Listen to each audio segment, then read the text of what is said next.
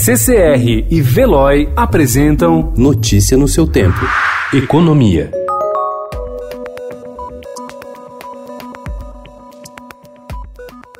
Depois de mostrar confiança da trajetória de ajuste das contas públicas, os investidores voltaram a bater a porta na equipe econômica para pedir esclarecimentos sobre os rumos da política fiscal, trazendo dúvidas que já estavam fora do radar.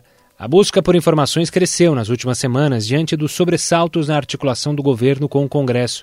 Os solavancos entre o presidente Jair Bolsonaro e os parlamentares já nesse início dos trabalhos do Congresso tornaram incerto o cenário das reformas dos próximos meses. Temas que pareciam estar na direção correta na avaliação do mercado, como o controle do teto de gastos e a gestão orçamentária, voltaram a receber atenção do mercado, a temor de retrocesso no ajuste fiscal.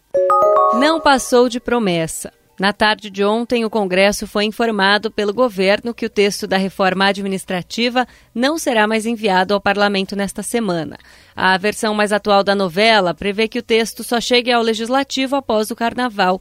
Na terça-feira, o presidente Jair Bolsonaro prometeu que encaminharia hoje o texto à Câmara. A proposta, que tem sido chamada de reforma do RH do serviço público, prevê uma série de mudanças nas carreiras e na forma de contratação dos novos servidores. O fim da dedução da contribuição patronal sobre empregados domésticos é a principal novidade para as declarações de imposto de renda deste ano. A Receita também decidiu antecipar as datas de restituição. Sem a correção da tabela do tributo, continuam valendo os mesmos valores dos anos anteriores. Os programas para o preenchimento das declarações já estarão disponíveis para os contribuintes a partir de hoje. No entanto, a Receita Federal só começará a receber as declarações às 8 da manhã, no horário de Brasília, do dia 2 de março e o prazo vai até às 11 horas e 59 minutos da noite do dia 30 de abril.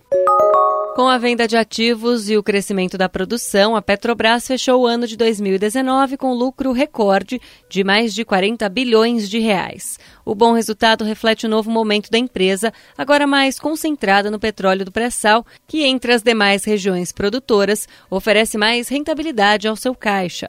Ao mesmo tempo, a companhia encolheu ao se desfazer de subsidiárias de outros segmentos de negócio, como do controle da BR Distribuidora e da distribuidora de gás de cozinha Liquigás. Notícia no seu tempo. Oferecimento CCR e Veloy.